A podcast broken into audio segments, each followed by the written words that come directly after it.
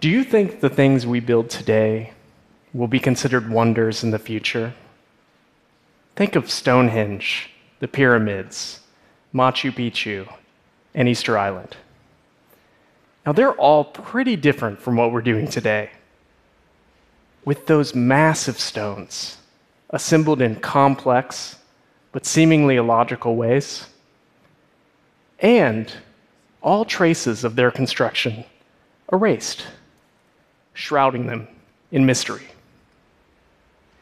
It seems like people could not have possibly built these things because people didn't. They were carefully crafted by a primordial race of giants known as Cyclops. and I've been collaborating with these monsters to learn their secrets for moving those massive stones. And as it turns out, Cyclops aren't even that strong. They're just really smart about getting material to work for them. Now, the videos you see behind me of large, stone like wobbly creatures are the results of this collaboration.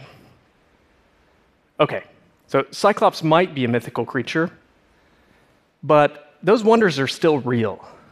People made them. But they also made the myths that surround them.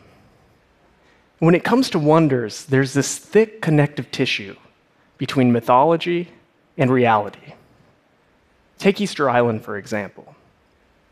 When the Dutch explorers first encountered the island, they asked the people of Rapa Nui how their ancestors could have possibly moved those massive statues. And the Rapa Nui said, Our ancestors didn't move the statues because the statues walked themselves. For centuries, this was dismissed, but actually, it's true. The statues, known as moai, were transported standing, pivoting from side to side. Okay?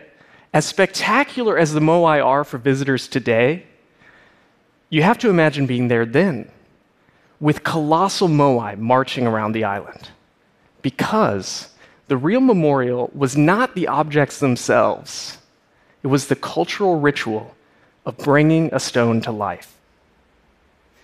So, as an architect, I've been chasing that dream how can we shift our idea of construction to accommodate that mythical side? So, what I've been doing is challenging myself with putting on a series of performances of the ancient but pretty straightforward task of just moving and standing big, heavy objects. Like this 16 foot tall megalith designed to walk across land and stand vertically. Or this 4,000 pound behemoth that springs itself to life to dance on stage. And what I found is that by thinking of architecture not as an end product, but as a performance from conception to completion, we end up rediscovering some really smart ways to build things today.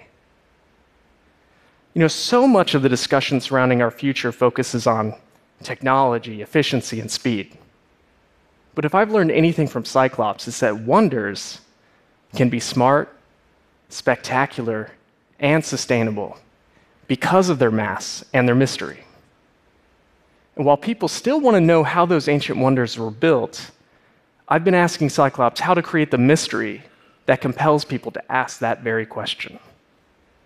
Because in an era where we design buildings to last 30, maybe 60 years, I would love to learn how to create something that could entertain for an eternity. Thank you. Cheers.